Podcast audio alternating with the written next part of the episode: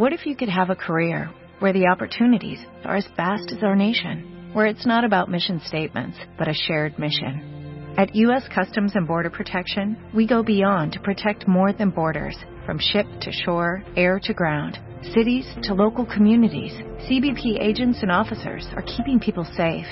Join U.S. Customs and Border Protection and go beyond for something far greater than yourself. Learn more at cbp.gov/careers. 10 años al aire. Mm, suena fácil. Ahora dime, ahora dime que también estás contento. Para que haya un cabrón, tiene que haber una penta. Pues aunque lo digas, será cuando sea. Claro, si tú de repente vives en la ignorancia completa. Y para todas las Forever Alone, o sea, tienes que cooperar cuando sea tu hora más creativa. Claro, ahí es cuando estás mucho más prendida. Eso significa algo. Ojalá que esto te inspire, de verdad. No, no significa nada.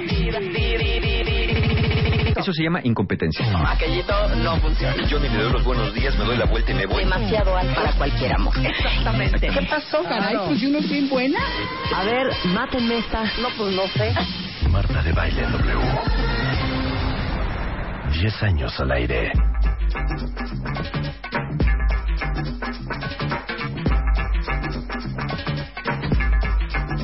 Buongiorno, cuentavientes. En este viernes de alegría, el primer tema de alegría no tiene absolutamente nada. Lo siento, Adriana, te tengo que decir las No, verdades en tu bueno. cara.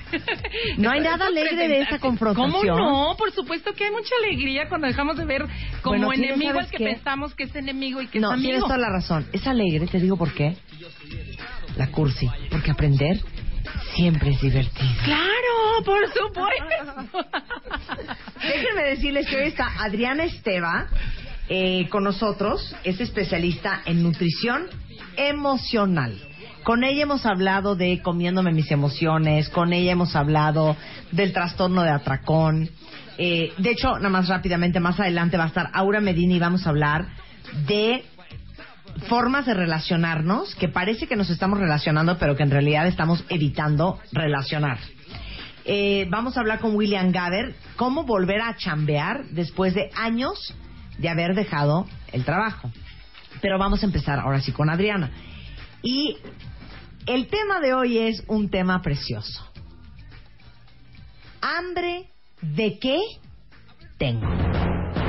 O sea, no estamos hablando de hambre de unos tacos al pastor, hambre de unos sopes, hambre de una pizza, hambre de unos cacahuates japoneses. No es ese tipo de hambre. Es que vamos a hablar de ese tipo de hambre, pero también de, de otras que existen. Y aquí, eh, buenos días. Y me encantaría preguntarles si son de estas personas que sienten que tienen hambre todo el día y que tienen esta ilusión de que si yo controlara mi hambre sería muy feliz. Sí. Creo que hemos pensado que es el enemigo a vencer, ¿no? Bueno, por lo menos a mí no sé si estoy loquísima o a alguien más le ha pasado, pero cuando yo iba a la nutrióloga y salía con mi hojita feliz de 1500 calorías, decía, está súper bien, pero ¿y cuando me dé hambre? Digo, mientras no tuviera hambre, eso se veía precioso. Claro. Pero yo decía, por favor, ya que sea de noche para dormirme y que se me quite el hambre. Era como si el enemigo a vencer fuera el hambre, Claro. ¿no? Le tenemos pavor. Sentir ese hoyo en la panza. Cuando, ahorita que empecemos a revisar los tres tipos de hambre que yo reconozco, empezamos como a entender de, ah, con razón, yo todo el día desde que amanezco hasta que me duermo tengo ganas de comer. Cuando yo les digo que empecemos a reconocer nuestra hambre y que comamos basados en nuestra hambre física, abren los ojos así de, no, no me digas eso. Si yo confío en mi hambre, empiezo a comer Claro. hoy y termino pasado mañana sin parar. Ustedes saben si comen por hambre física, por hambre emocional o por hambre mental. Chan, chan, chan. ¿Será? Yo te voy a decir mi experiencia. Yo, yo sé que yo soy un poco más radical, pero ahí te va. ¿Se acuerdan que hicimos hace como tres años el reto ABC? Sí, que sí, fue sí. un reto en donde Diana en su momento y yo, durante dos meses yo, o sea, ocho semanas por no decir casi diez, lo único que comíamos eran licuados. Eran licuados. Yo dije, no, no hay forma, porque aparte me dijeron, como eres bien chiquita, te vamos a dar solamente tres al día. Yo dije, me voy a morir. Los cuatro primeros días me jalaba los pelos de la cabeza. Pero al quinto día pasó algo que me quedé en shock. No tenía hambre y me cayó el 20 que el 95% de la comida que me meto a la boca es para saciar el hambre emocional, que no tenía absolutamente nada que ver con el hambre física, porque el hambre física está cubierta por el licuado. Exactamente, ahí estaba más que calculado y perfectamente diseñado para que te nutriera Claro. tus necesidades, a tu peso, a tu altura, a todo. Todo. No, no había. Entonces, ay, Claro. qué hambre, no, era No. en la mente y era en el alma. Por supuesto. Y entonces, ¿qué es el hambre? Esta que hemos eh, puesto así como la, la que nos cuesta tanto trabajo reconocer. Bueno, es una señal que nos dice que hay una necesidad atrás que se tiene que satisfacer. ¿Ok? Bueno, para empezar a reconocer el tipo de hambre, vamos a empezar por la más básica, la vital, la de supervivencia, que es el hambre física o de estómago que se siente meramente en el estómago. Y el estómago no es todo el vientre, no es la panzota, es más o menos la mitad entre donde terminan nuestras costillas y donde empieza el ombligo, es más o menos allá la mitad. Ese es el estómago. Entonces, de entrada, vamos a empezar a reconocer a nuestro estómago, porque cuando nos acordamos de él, cuando decimos que bárbara, qué marrana, mira la panzota que traigo, o cuando me duele, o cuando traigo un hueco en el estómago. Entonces, como él es el que lleva la voz mandante para el hambre física, como que lo primero que les recomiendo es que de entrada lo toquen, lo sientan, lo apachurren un poquito y vean qué sensaciones les provoca el estómago, ¿ok? Esta hambre física que se siente en el estómago ocurre cada tres o cuatro horas. Es el tiempo que tarda, claro, si estamos bien nutridos y si desayunamos bien y si cada comida la hicimos bien despacio y dándole algo que nutriera el estómago. Si me desayuné medio té y una pasita, pues es muy probable que a la hora yo ya tenga hambre real, hambre física. Eh, es gradual. El hambre física no ocurre de un momento a otro. No estoy caminando y digo, "Ah, tengo que frenar ahorita para comer. Me va avisando. Eso está cañón. No es de, necesito unos cacahuates No. te lo juro, tráigame unos. Esa es hambre emocional y ahorita la vamos a ver. Pero el hambre física, si estamos conscientes y por eso yo llevo tanto al tema de, por favor, empiézate a reconocer sensaciones. Porque te va a ir avisando a lo mejor con un crujidito de tripa, a lo mejor con una sensación de vacío, a lo mejor con cierta debilidad. Ya si la dejas pasar mucho más, pues te puede doler la cabeza, te puedes llegar a desmayar, te puedes poner irritable como niño chiquito, tiene hambre y hay veces que estás ya irritable, ya ni pones atención, porque en realidad dejaste llevar- llegar tu hambre como a unos niveles ya muy altos en los que ya no tienes margen de maniobra, ¿ok? Ok.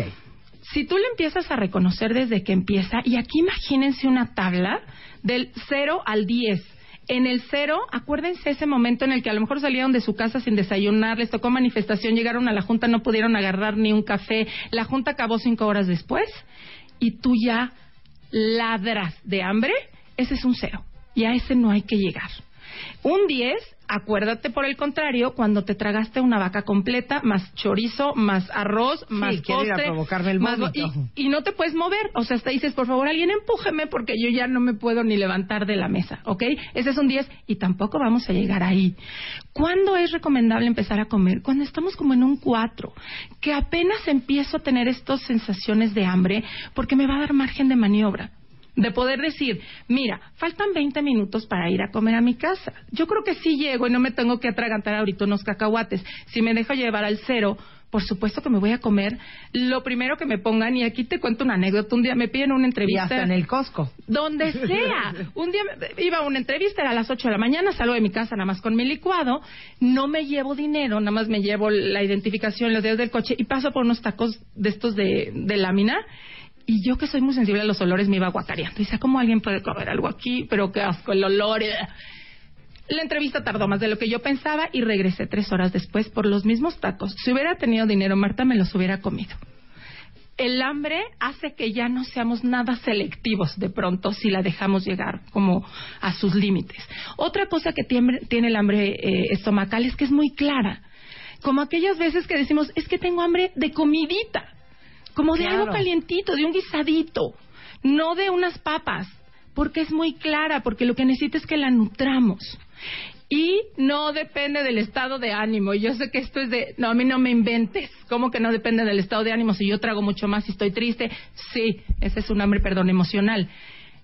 El estómago necesita nutrientes para llevar a cabo sus procesos y todo el organismo. No se va a poner a decir, oye, ya tenemos hambre y que digan, no, es que Adriana ahorita está enojada, no le podemos pedir comida. Pero yo creo que seguramente a muchos de ustedes, cuentamente, sí les ha pasado. Por ejemplo, a mí cuando se me antoja comer carne roja, sé que estoy en el último grado del agotamiento. Fíjate. Cuando se me antoja la carne roja, sé, o sea, automáticamente me veo en un espejo y digo, estoy, Estoy agotada. agotada. Porque nuestro cuerpo es súper sabio. Si le hiciéramos caso a la sabiduría organísmica que todos tenemos, nos va avisando qué necesita. Como tú dices, en ese momento necesitas un levantón, una proteína, algo que... Claro. Pero de pronto confundimos este cansancio y tú muy sabiamente igual te pide proteína, pero ¿cuántas veces estoy agotado No, y voy por unos chocolate, chocolates claro. o unas donas que lo que van a hacer es me van a elevar, pero me van a dejar caer al fondo y me voy a sentir el triple de cansado, ¿ok? Ok. Entonces ya entendimos el hambre física. Hambre meramente física. Ahora vamos con el hambre emocional. Y esta, hay unos autores, de hecho, que la llaman hambre de boca. Porque literal se siente en la boca. O sea, es cuando empiezo a, mmm, ¿qué me voy a comer? Y Como empiezo decía una con amiga, la ansiedad oral. Eh, ah, bueno, sí, fíjate qué buen término lo voy a adoptar. Entonces empiezo, la boca es la que me está diciendo que quiere algo. Ajá. O pues se puede sentir como en el pecho o en la boca del estómago. Y aquí es importante si hacerles una recomendación. Si tienes gastritis, colitis o algún padecimiento, trátenlo. Porque se pueden confundir los síntomas. Ajá, como esta necesidad de estarme metiendo algo para quitar la acidez, como este hueco. Otra cosa que tiene el hambre emocional, aparte de sentirse en la boca o en la boca del estómago, esa sí es súbita. Esa sí es la que dices, necesito ahorita unos cacahuates. Así te pasa a ti, Rebeca Mangas. Así te pasa a ti. Rarísimamente. Cuando le dices a Luz, Luz, tráeme unas mantecadas. O sea, Es te- te- te- ahorita, te- right como now. que te gana la emoción o... ¿Qué es lo que se apodera de ti? Mira lo ¿Qué que fue? trae. Unos bombones con chocolates que no puedes ser. Ansiedad. Dime de qué, de qué tienes totalmente hambre. Sí, pero, ¿De pero qué quiero ver la hambre, conexión. Rebeca? Quiero ver el, el train of thought. ¿Cómo? O sea, ¿cómo va tu proceso de pensamiento? O sea, vengo caminando y digo, tengo que hacer esto, esto, esto. El o unos bombones con chocolate. Y tengo Sí. que hacer esto, esto, esto. Unos chicharrones. ¿Por ansiedad? Esto, lo acabo de decir, claro, Sí, es ansiedad. ¿Y como de qué? Digo, yo sé que en el trabajo nos privamos de muchas cosas Pero también lo de disfruto, tiempo. ¿eh? Es tu momentito, a lo mejor como de premiecito, decir, hey, tantito, ahorita denme break que me voy a comer mis bombones. ¿Quieres? No, Están buenísimos, hija. no quiero. Bueno, este podría ser un tipo de hambre emocional, ¿ok? El hambre emocional no necesita comida. Por ningún motivo necesita comida. Va acompañada de ansiedad o de culpa. ¿Y cómo no va a ir acompañada de ansiedad o de culpa si yo me lo imagino así? Sale a lo mejor mi necesidad ahorita de descanso a levantar la mano y dice, por favor, pélame, necesito descansar. Y ve que Adrianita, en vez de llevarla a una silla y descansar, no, va directito a la maquinita, saca unos doritos y se los mete a la boca. Y entonces, ¿cómo no le va a dar ansiedad a mi hambre emocional ver que le están llevando la comida al estómago y el estómago no la pidió? Es como que se pide un helicóptero a una isla desierta y veo que se va a la isla de junto. Es de, por favor, qué ansiedad si te estoy hablando yo, no el estómago. Por eso va muy acompañada de ansiedad o de culpa, porque en el fondo sabemos que no nos estamos dando lo que necesitamos. Claro, y ansiedad es un, una emoción de muchas. De muchas, exactamente. Oye, también es de aburrimiento. Claro. No tengo nada que hacer. Ver, Claro. pásame el bote de helado. Claro, ¿No? es todo aquello que no corresponde a una necesidad física y incluso puede ser la sed. Ok, ¿el antojo es emocional? Mira, el antojo puede tener como una pequeña variante. Una podría ser alguna necesidad de veras del organismo de sí necesito una subidita de azúcar. O puede ser un antojo que tiene su toque de emocional como sí necesito ahorita saber, y es como un mandato a tu propia persona, que eres capaz de hacer algo por mí ahorita y me vas a ir a cumplir este antojito que yo quiero. Esta galletita específica, los antojos son muy específicos. Claro. Sí, ¿Cómo sé si no estoy quedando en un hambre emocional ante el antojo? Que si yo voy por el antojo y lo cubro, ahí se quita. Si después de ir por mi antojo, que fue muy claro, y yo fui y me lo cubrí, de ahí ahora quiero aparte unas papas, y ya que me cubrí las papas digo, ah, pero ahora mi antojo es de helado. No, entonces ya estás en una clara hambre emocional, ¿sí? Entonces el antojo pudo haber sido, sí, sí, un poquitito emocional, pero si lo cubro, ahí queda, ¿ok? No es claro, el hambre emocional empieza de, pero es que no sé si quiero unas papas, pero si quiero un refresco, pero si quiero, va de un lado a otro, no es clara y es súbita. Esa sí dice ahorita y esté haciendo lo que esté haciendo, hay Quiero que atenderla ahorita, ¿ok?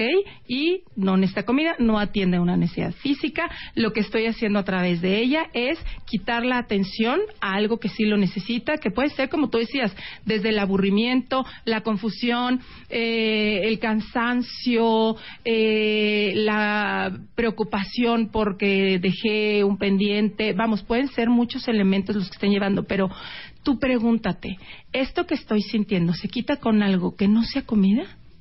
y revisa que tu estómago sea el que te esté mandando y te sirve contar las horas. O sea, sirve, sirve tener de referencia. A ver, si desayuné y desayuné bien a las 8, 9, 10, 11, 12. Oye, igual ya es hora de que me dé hambre y ya es hora de ir por algo. Ahora, para poder hacernos cargo nosotros, el hambre no se controla, nos hacemos cargo de ella. Una eh, sugerencia que sirve mucho es que así como en los bebés salimos cargando la pañalera por si le da hambre, por si le da sed, por si se aburre un juguetito, una cobijita, que nosotros también salgamos desde la mañana preparados con una bolsita que en algún taller alguien me dijo, ¿por qué no le pones la bolsita amorosa? Y dije, ay, qué mono. Y entonces es una bolsita donde yo voy a poner lo que yo crea que pueda necesitar en el día, sobre todo si me voy a ir a trabajar, si voy a estar en el coche, que no me agarre el, pues sí, hija, me, o sea, me dio hambre física, pero no había nada más que el señor en los cacahuates que iba pasando en el coche. claro. Yo voy preparada para saciar mi hambre física, ¿ok? Ok. Y ahora viene el hambre mental, que esta es eh, cuando la mente crea antojos, por ejemplo. Desde el estoy aburrida y mi mentecita empieza, ¿te imaginas que ahorita nos diéramos una vueltecita por aquella tienda donde están los dulces?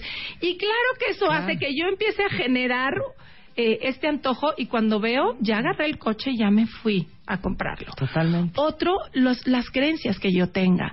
Porque si mis pensamientos, si mis creencias son continuamente de soy una persona que no vale, yo no merezco ir por las cosas que necesito, em, estar feliz contraría a, eh, a mi familia. Vamos, todo este eh, conjunto de creencias que, que, que sería interesante luego hablar mucho más de ellas. Si yo continuamente estoy pensando que soy una persona no val- eh, que no vale, pues es muy probable que esté levantando mi hambre emocional constantemente, porque va a haber continuamente sensaciones de disgusto, de desaprobación, de no satisfacción, y eso me puede hacer generar muchísima hambre. Otra, cómo voy del hambre mental es como cuando como con los ojos, que a lo mejor ni tenía hambre ni nada, pero voy pasando por el aparador. O estas galletas de, este- de esta tienda departamental que nada más de entrar y olerlas, hazte cuenta que te dice, te lo suplico, ven y no te puedes ir Suki. para ningún lado. Suki, es ¿no? muy fuerte, es muy fuerte, Suki. Qué cosa más divina. Y entonces no es que tenga hambre, pero ese olor en particular o la vista de algo que a mí me da el recuerdo que es muy placentero comerlo, me puede estar llevando a hacerlo aunque yo no tenga hambre física. O también conectar lugares y decir, es que yo no te puedes ir del mercado de Coyoacán sin unas quesadillas. Sí. Y entonces es como pecado mortal irte del mercado sin quesadillas. Y yo lo que hago es retarme continuamente cuando me digo esas cosas. Y empiezo a caminar y digo, oh, verás que si me puedo salir del mercado de Coyoacán sin tenerme que comer unas gorditas, ¿no? Entonces, bueno, ¿qué necesitamos hacer ahí cuando es un hambre mental? Pues empezar a revisar primero mis creencias y si veo que estoy aburrida y ya estoy pensando en otra cosa, empezar a bajar a poner la atención en lo que está Claro. pasando ¿Cuál es la típica creencia del hambre mental? del hambre mental como puede ser desde nadie me quiere estoy solo eh, puede ser el y esta igual no lo estoy pensando quedarme solo conmigo es muy peligroso Oye, ¿no acabas de escribir el miedo a estar flaca? claro Esa es una creencia. esa es una creencia no si yo estoy delgado me vuelvo frágil o al contrario, si no estoy delgado no seré feliz nunca. Y entonces esta obsesión No, yo por te voy a decir la tratar más perversa. ¿Cuál? Si yo enflaco, voy a tener pegue. Claro. Si tengo pegue, voy a hacer mi vida. Y si hago mi vida, voy a traicionar mi sistema Por familiar supuesto. porque aquí todas las mujeres somos solas. Por supuesto. No, no, ¿Qué no. tal esa es cadenita que les acabo de aventar? Es brutal. Lean el artículo de Adriana Esteva Ujú. en MOA de febrero, en la portada de qué vamos a comer. Se llama Pavor a, enflacar. Ujú. Y sabes qué, qué es esto que acabas de decir, cómo vamos siguiendo con estas creencias. Mira, el otro día, la, la, la, la vez pasada que hablábamos de, de qué pesa en el peso de los niños, ¿no te acuerdas que nos habló una cuenta viente tuya eh, con un niñito con un Sí. sobrepeso muy, Sí, sí, muy grande? ¿no? Entonces, bueno, ya, ya estoy trabajando yo con ella, se está trabajando con el niño, han pa- pasado cosas muy lindas. Y ella, eh, una chava que nos habló, que su hijo tenía un sobrepeso muy, Ah, muy grande. Sí. Entonces, bueno, he estado trabajando con ella. Fíjate, la creencia en ella fue, eh, si yo, cuando llego a mi casa, si yo hablo, si yo me permito hablar, le voy a decir cosas a mamá tan fuertes que creo que sería capaz de correrme de esta casa. Mejor como. Y por otro lado, le da de comer todo el tiempo a su mamá para decir, no quiero escuchar nada de lo que me tengas que decir. Mejor come, ¿no? Y el niño en medio tratando como de contener a estas Qué dos fuerte. personas que no se saben poner límites ni hacer cargo, ¿no? Entonces, eh, todo este sistema de creencias de veras afecta muchísimo nuestra manera de comer. ¿Cuáles son las recomendaciones que yo les puedo dar el día de hoy que puedan ser prácticas? De entrada, empiecen a reconocer cuál de sus hambres tienen. Ahorita no traten de hacerse cargo de ninguna, a lo mejor esta primera semana. Claro. Solo observen. Cada vez que vayan a comer, decir, a ver, ¿de qué tengo ¿Qué hambre? te dispara querer comer? ¿Qué me dispara? Yo, querer yo me comer? fijo, ¿eh? Yo de repente estoy súper tranquila. Me entra una llamada y me dicen algo y automáticamente Por prendo un cigarro. O sea, hago una conexión entre el estrés y, y- y el frenesí con fumar. Claro. Pero a lo ¿cómo me mejor ustedes eh, puede ser me deprimo y me doy cuenta que mi vida ¿eh? y ahí vas al refri. Sí, o a lo mejor- estoy aburrido y no tengo nada, ahí voy al voy refri. al refri. O estoy súper angustiado y nervioso y estresado por un rollo en mi oficina, voy y como. Sí, o alguien me acaba de dejar ver un errorcito. Dicen, quiero comer. Exactamente, exactamente. Ok, ¿no? ok. regresando del corte, Adriana va a hacer una cosa increíble con todos ustedes. Se llama ¿Qué? ¿Cómo? ¿Cuándo? ¿Y cuánto? Hablando de comida en W Radio. One, two, two, three, four, Five, six, seven, eight, nine, nine. ten. 96.9 FM. 10 años. Al aire. Por primera vez, The Beauty Effect, edición especial en marzo. del punto coma al papel. Del punto coma al papel. Con Eugenia de Baile en portada. 134 productos que necesitas tener. Un mapa facial, lo que tu piel está diciendo. Cómo disimular la celulitis. En qué orden van las cremas. Alimentos que queman grasa. Belleza a la francesa. Come para tu pelo y piel. The Beauty Effect es una edición impresa.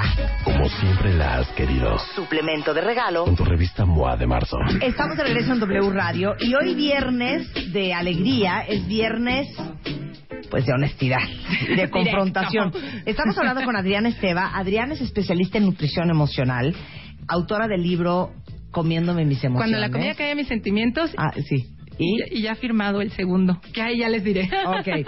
Estamos hablando de tres tipos de hambre: la física, la emocional y la mental, que son tres hambres que se sienten diferente, que se piensan diferente y que se viven diferente. Y qué importante es, con esta descripción, y si se lo perdieron, busquen el podcast, que empecemos a observarnos qué nos dispara a querer comer. Exacto. Puede ser aburrimiento, puede ser hambre real, puede ser, ay, mira, no me acordaba que aquí había unas donas. Claro. Y puede ser mental. Ujú. Ahora vamos a hablar de qué, cómo, cuándo y cuánto comer. Exacto. Eh, ¿Qué comer? Lo que te dé bienestar en todo sentido, a tu cuerpo, a tu mente y que cubra tus necesidades. Es decir, si yo lo que me estoy comiendo ahorita me lo estoy comiendo por mera distracción, no me va a dejar bienestar real. Me puede dejar una satisfacción inmediata porque me estoy dando una gratificación inmediata. Pero aquí lo que buscamos, y tiene un poco que ver otra vez con las creencias, es saber que nosotros sí merecemos bienestar real. Ajá. Entonces, ¿qué comer? Solo lo que te dé bienestar real. Pero hija, a ver, pero Adriana, así seremos, hija. O sea, ¿quién le da bienestar a un brócoli? O sea, ¿de qué hablas? Es que sí da bienestar, Es que, ¿de qué te lo juro hablando? por Dios. Mira, yo... Bueno, un brócoli me te ve a amable. de- te voy a decir O sea, ¿quién algo. dice, ay, unas Yo, endivias? te lo juro que sí. Nadie. Te lo juro que yo sí. Ah, bueno, hija, ah, bueno, a mí me pasa eso con un bolillo. No. que- A mí eso me da una alegría. Luego me lleva el diablo. Pero en el Es que momento... ahí está. Porque yo lo que estoy buscando es la satisfacción de la idea que yo tengo o que sea, me va a dar. long-term satisfaction. Sí, aquí vamos a buscar de veras lo Largo que me dé plazo. satisfacción plena. ¿Por qué estoy queriendo llegar al postre, por ejemplo? Porque me enseñaron que era el premio a que yo tenía que pasar por el suplicio de antes comer sano y nutritivo. Vamos a cambiar la versión. La satisfacción la estoy obteniendo desde que estoy comiendo Ahora, ya habíamos hablado de cómo comer para que me dé satisfacción real. Tiene que ser algo rico, porque no por ser nutritivo tiene que ser algo espantoso que yo me sienta castigado. Sí.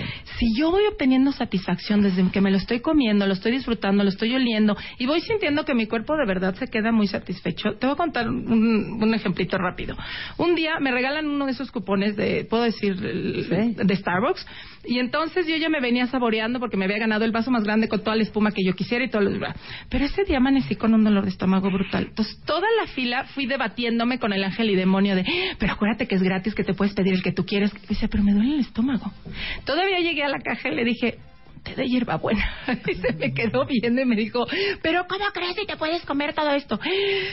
Sí, un té de hierbabuena. Mira, cuando yo me fui tomando el té de hierbabuena Estabas y mi de estómago, pero deja tú, mi estómago gritaba. De alegría. Ese es el bienestar. Yo, créeme que tampoco creí que un día fuera a morir de la emoción por comerme un betabel con aceitito de limón. Hoy babeo de pensar que voy a comer un poco. Bueno, como dice Natalie Marcos, que es nutrióloga funcional, pero dice algo que me encanta. Cómete lo que quieras, siempre cuando te sepa de 10. Exacto. Entonces, el taco de pastor, créanme, el quinto taco Ya de no te pastor, sabe no, de no, no 10. es de 10, pero no, ni a patadas. no. Y, el helado de chocolate, o sea, las tres primeras cucharadas te la compro un 10. Ya luego vamos Ya en el 8 y en el no. 7 y en el 4. Y entonces eso ya no te da Y bienestar. todavía pides otra bola. Exacto. Entonces dime si eso te está dando bienestar. Total, estoy de acuerdo. ¿Estás de acuerdo? Estoy de acuerdo. Y bienestar puede ser comerme, si me voy a comer una lechuga furiosa, mejor no te la comas y cómete un panquecito Sí, feliz. sí. Y disfruta lo que te dé bienestar, ¿ok? Si no tienes muy claro qué quieres comer, empiézate a preguntar como, quiero algo crunchy, quiero algo dulce, quiero algo salado, quiero algo caliente, quiero algo condimentado. Empiézate a ayudar a darte pistas, pero es muy importante que para decidir qué comer, primero sepas que tienes hambre física. Si esta pregunta se le haces al hambre mental o emocional, te va a llevar de aquí a todos Al los Costco. al Costco y de regreso, ¿ok? ok, eso es el qué. Ahora vamos con el cómo. Con el cómo, con atención. Poniendo todos los sentidos, sin distracciones, o sea, como sentado en la mesa, como tranquilo, dejo los cubiertos entrebocado, veo lo que me estoy comiendo, Claro. lo saboreo, Como los franceses. lo huelo. Sí, hacen toda una ceremonia del momento de comer. Bueno, me quiero, me estoy carcajeando con lo que estás diciendo. ¿Cuántas veces no les ha pasado que de repente agarran una dona y están platicando y cuando se dieron cuenta ya se acabó? Por supuesto, y ni cuenta te Entonces se diste. vale decir, me voy a comer una dona, nadie me dirija Nadie la palabra. me dirija la palabra, pero por nadie me hable, supuesto. nadie me hable. Es mi mom- porque sabes que no te dio satisfacción esa dona porque no estuviste presente. Claro, ni la sentiste. No, y tú mereces estar acompañándote cuando comas tú, porque es muy chistoso. Comemos para escaparnos, pero cuando estamos comiendo tampoco estamos. Y yo veo la satisfacción persiguiéndonos de, ¿dónde está Adriana? Se fue allá a buscar otra dona. ¿Y dónde iba por la otra dona? No, ya regresó. No, tienes que estar presente, sentada, que pasen 20 minutos de que empieces a comer a que termines de comer. Muy despacio, saborea, siéntete, como un niño chiquito que no da por hecho la comida, la descubre, la siente, está presente en el momento. Eso es comer con atención. Oye, como has dicho mil cómo. veces, darle chance al cuerpo de registrar Lo que está estoy tragando. comiendo, porque si no ni cuenta te das. Ajá. Y hoy mereces estar ahí. El cuándo, cuando tengas hambre física que es de la que hablábamos al principio. ¿Cuándo comer? Cuando tengo hambre física. Y les sirve de veras esta tablita que les, les sugerí hace rato, donde el cero me estoy muriendo de hambre, 10 estoy hasta el gorro, empezar a comer cuando esté en un 4, ¿ok? Ese es el cuándo. Y el cuánto, hasta estar satisfecho. Pero hasta que estés satisfecha no tu boca. Tu boca puede seguir pidiendo más. El que lleva también la voz mandante para decir estoy satisfecho es el estómago. En esta misma tablita del 0 al 10, estar satisfecho no es llegar al 10 y estarme vomitando. Es quedar como en un 6-7. O sea, todavía tendrías tres puntitos más Sí, claro. para seguirle metiendo a la piñata y explotarla. Y perdónme, ¿eh? la gula es un pecado capital. Pero muy capital. Muy capital. gula. Y estar satisfecho es poder decir, podría estar un poquito más, pero con esto es suficiente. Poder tener esta congruencia entre lo que ve en el plato y lo que siento en el estómago. ¿Cómo es ese número? ¿Cuántos minutos se tarda el cerebro en registrar? 20. 20 minutos. Por eso es importante que nos tardemos 20 minutos estar comiendo para que registre, registre. Y entonces, si cuando diga es suficiente, yo no diga, ay, me hubieras avisado antes, ya me devoré el segundo plato. Pues sí, porque si comí tan rápido, no di tiempo a que eso ocurriera, ¿ok? Em, es importante también que empezar a comer con hambre física porque si no, no voy a estar satisfecho. Si yo Ah. empecé a comer por ansiedad, por más que mi estómago esté satisfecho, yo voy a quedar tan insatisfecha que Sí. no voy a mandar la Claro, señal. porque esa angustia no te la va a quitar No me la nadie va a y mi menos santo padre. menos un brócoli. No, bueno, no.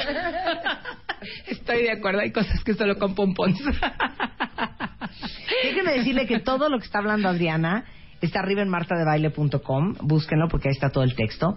Pero sobre todo me interesa mucho que lean el artículo que escribió Adriana sobre el pavor a enflacar. Sí. Es padrísimo. Eh, y ya lo hemos tratado aquí. Tenemos muchas ideas, y esto tiene que ver con esto que hablábamos de las creencias, de que si yo logro controlar mi peso, voy a controlar la felicidad. Que si yo logro estar delgada, entonces sí se me va a abrir el paraíso, y entonces la gente me va a aceptar, yo voy a sentir que pertenezco, yo voy a lograr lo que quiero. Y muchas veces pensar que sí se nos pueda llevar a realidad todo eso que soñamos nos puede dar verdadero pavor. Habíamos hablado como en estos y que lo pueden ver en el artículo de cuáles son esos miedos terribles que puedo tener a, ser delgada. Una podría ser a sentirme muy vulnerable. De pronto tocamos la, la, la, la delgadez como si fuera una vulnerabilidad en la que yo ya no voy a tener fuerza, en lo que a lo mejor yo ya no voy a poder poner límites para decirle a una relación, yo ya me cansé. Pensamos, tenemos tantas creencias ahí guardadas acerca de ser delgado, que podríamos pensar al revés, de pero si yo lo que más quiero es, es estar delgado, y no. Porque como esta creencia que decías hace rato, ¿qué tal que yo soy delgada, entonces ya tengo pegue y no voy a tener la fuerza suficiente para poner un límite en una relación, ¿no? que ocurra. Y mm, pues bueno, volverme a poner atención, porque si no sé ni siquiera qué quiero, ¿cómo voy a cubrir la necesidad que en ese momento necesito? ¿no? Eh, creo que el tema del peso va como mucho más allá de lo que nosotros pensamos. Se tocan. Claro. em, como hebras bien sutiles. Por eso Claro. comer, por ejemplo, con atención, que es lo que decíamos, los va a confrontar muchísimo, ¿eh? Porque te estás confrontando con tu instinto más primario, con tu relación más cercana, porque es la química. Enfrentarte a comer con atención, eso es lo que te puede detonar, ¿eh? Claro, a ver, aquí hay varios en el Twitter que preguntan exactamente, de otra, en otras palabras, lo mismo. hay muchos que en el día lo manejan muy bien. La pero noche. en la noche, La es donde la marrana nochecita, tuerce el rabo y sí. todo se descompuso. Fíjate, en la noche suceden como varios factores interesantes. Uno, estamos mucho más cansados, ¿no? Es el momento en el que ya eh, llegué, como que solté, aventé todo lo que tenía que hacer y es un momento en el que por lo general me enfrento como a mí mismo, como que es el momento en que hago como recapitulación del día, donde ya me caen muchos veintes de lo que ocurrió en el día, donde quienes están solos tocan la soledad. Ya no hay distractores. Ya no hay distractores y entonces ya me empiezo a enfrentar conmigo mismo. No sabes cuántas historias tengo de pronto de mujeres que viven solas y llegan a su casa y aparte se enfrentan con un refri vacío porque por alguna extraña razón, según ellas por cuidarse, dejan también el refri vacío. ¿Y qué hacen? Se enfrentan a esa y que agarran el coche y se van a comer algo afuera. No hacen hogar en el hogar que ya tienen y por lo tanto no lo cubren de sus necesidades eh, principales. Otra causa y que también ha sido como una constante muy curiosa que dicen es que en la noche, ¿por qué en la noche? Ay, caray, porque es a la hora que llega el marido, ¿no? Y a lo mejor es justo la hora en la que tengo... Sí, de convivio y todo. Claro. Y mucha gente asocia la comida con, con alegría. ele- con alegría. Y estas creencias que también tengo, había una, una chava en un taller que decía, es que la norma y lo que tiene que hacer una buena esposa es estar arreglada, entaconada, pintada, lista con una mesa preciosa esperando al marido. Y resulta que el marido llegaba, agarraba tres cosas de la mesa y se iba a ver su telenovela favorita toda la- en, en ese pedacito de noche. Y ella, claro que caía en un hambre emocional brutal porque ya no me quiere, no es posible, no se sentó a comer lo que yo hice todo el día que yo fui por sus hijos y le preparé, hasta que se sentó a hablar con él. Le dijo, oye, pero es que para mí no es importante que tú estés sentada en la mesa y que esté cubierta. Yo lo que necesito es llegar a ver la tele porque soy financiero y lo que necesito es distraerme de todo lo que ocurrió en el día. Entonces, claro que se dispara también mucho el hambre emocional, o a lo mejor es muy conflictiva mi relación y es justo en la noche cuando tengo que enfrentarme a esa relación que a lo mejor ya no me tiene como tan contento. También para quienes son mamás es como el momento de Ay, Ahora ya me toca a solté mí. el cuerpo, ahora me toca a mí. ¿Y qué hacen? Empezarse a premiar con comida. Como, oye, yo ya me lo merezco. Yo ya todo el día trabajé, yo ya fui, yo ya vine, ya les hice de cenar a los niños. ya Y entonces sí, ya es el momento como que sueltan el cuerpo. Entonces sí, efectivamente, pero para poderse dar cuenta de que eso les ocurre a ustedes, es importante que estén atentos, que vean y hagan hasta una listita de cada vez que se meten algo a la boca, puedan poner qué me estoy comiendo, a qué hora me lo estoy comiendo, qué sentimiento tengo antes de comérmelo, cuál durante y cuál después. Y si pueden, con esto que vimos, si fue un hambre física, si fue un hambre emocional o si fue un hambre mental. Yo sé que es como muy em, enfrentador, pero nos vamos a dar cuenta, mucha gente que dice, pues que yo no como tanto, te juro que yo no como tanto. Y cuando ven su diario de alimentación dicen, oye, no, sí como y mucho. O al contrario, Claro. oye, yo trago todo el día. Y cuando hacen este ejercicio se dan cuenta que no es cierto, que es una creencia más fantasiosa que tienen. Y también a través de este ejercicio pueden decir, oye, mira qué curioso que siempre a las 12 del día es cuando pido mis cacahuates o cuando bajo este a buscar así en mi cajón a ver Claro. qué traigo. O Y mira qué cañón lo ansiosa que ando Exacto, diario. Diario. Sí. Y entonces ya veo, bueno, ¿qué está pasando en mi vida? Que claro, lo reflejo en la comida, pero aquí cuando estoy escribiendo y en todas las cosas que puse, en la mayoría, puse estoy enojada cuando estaba comiendo. A ver, ¿cómo funciona el taller? El taller que das. Mira, es un confrontamiento con nosotros mismos de la forma más amorosa que se puedan imaginar. Lo primero que yo les digo cuando llegan a un taller es, si quieren bajar de peso, váyanse a cualquier otro de los métodos que ya han probado. Aquí Claro. venimos a sanar. Aquí, el, de hecho, el peso es el invitado principal del taller. La forma de comer es la invitada principal porque yo tengo esta teoría de que en vez de querernos quitar el peso, lo tenemos que abrazar porque Él nos habla muchísimo de quiénes somos, de cómo somos y de qué necesitamos. Entonces, en, a lo largo como de muchos ejercicios vivenciales, y sabes qué es lo más hermoso que ocurre cuando alguien llega a un taller y que, digo, pasa en mi taller y en todos los que hayan ido donde van con un objetivo en común, que cuando yo empiezo a escuchar mi historia hablada por alguien más, cuando puedo hablar de lo que siento, que en el caso del peso, por lo general lo vivimos como súper vergonzoso, solo me ocurre a mí, estoy sola ante este dilema.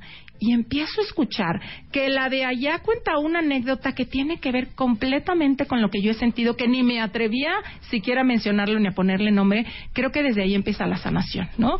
Yo un ejemplo que les pongo es que cuando no había espejos en este planeta o en este mundo, pues cómo nos veíamos uno al otro. Yo te tenía que preguntar, Marta, ¿cómo soy? Y tú me describías, pues tienes como unas cosas aquí medio redondas y yo te veía a ti te decía, "Eh, como las tuyas, y así nos empezamos a conocer. Y eso ocurre en los talleres.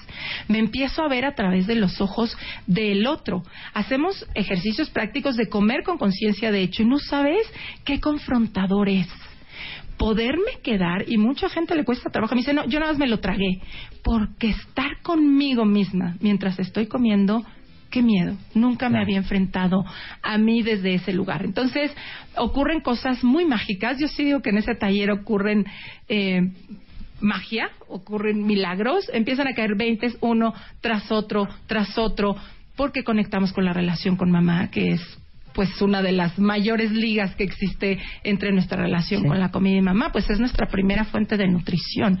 Y yo sí les digo, aunque de pronto hacen cara de no me pidas eso, que si no hacemos paz con quien nos dio la vida, creo que no podemos tener paz con la vida en sí. Ay, qué fuerte frase. ¿No? Ay. Entonces, desde sanar esa parte, desde ir sanando la parte de ti que quiero destruir en mí, porque como no te puedo destruir a ti, de pronto empiezo a destruirme a mí. Entonces empiezan a entender que el peso no ha sido su enemigo, que ha sido su gran amigo, las ha protegido eh, de abusos, las ha protegido de no vincularse emocionalmente. Los- está bien para hombres. O- está bien para hombres, cada vez van más valientes y yo sí les aplaudo y los admiro porque no es fácil ponerse a abrir sus emociones y sus sentimientos ahí enfrente de todo el mundo. Pero cuando pueden ver que esto, yo a la compulsión les digo que es su mejor regalo, que es la forma que encontró el sistema para decir no pudiste. En el momento en que te ocurrió la separación, el abuso, la circunstancia de vida, que todos traemos circunstancias de vida dolorosas, cuando no hubo la forma de contenerlo en ese momento y no hubo las herramientas, es como si la compulsión dijera, yo te salvo, ven, yo te salvo, yo te entretengo para que ahorita puedas lidiar con esto. Entonces, cuando lo pueden ver desde ese lado, que su compulsión no ha sido el, el, el pecado, que su compulsión no es un castigo, sino que es una fuente de, de amor que ellos mismos o ellos, nosotras mismas nos pusimos para salvar, desde ahí creo que la puedes ver con otra perspectiva, entonces empiezan a sanar como, como en mucho amor, como con mucho bienestar, como, vamos, es un viaje sasasazo. Que Oye, yo, bueno, bueno, ¿cuándo es el siguiente taller? Mira, el siguiente taller empiezan los diplomados en marzo. Toda la información está en mi página que es www.adrianesteva.com y eh, si pudiera invitarlos, voy a estar en el evento de retos femeninos en el Auditorio Nacional. Eh, es un evento que va a llevar, que hace retos femeninos para todas las mujeres, para festejar el Día Internacional de la Mujer. Va a haber muchos conferencistas, creo que va a estar Omar Chaparro, va a estar eh, Gaby Vargas, va a estar Lizzy Rodríguez, voy a estar yo, van a estar otros más, creo que cierra con un concierto.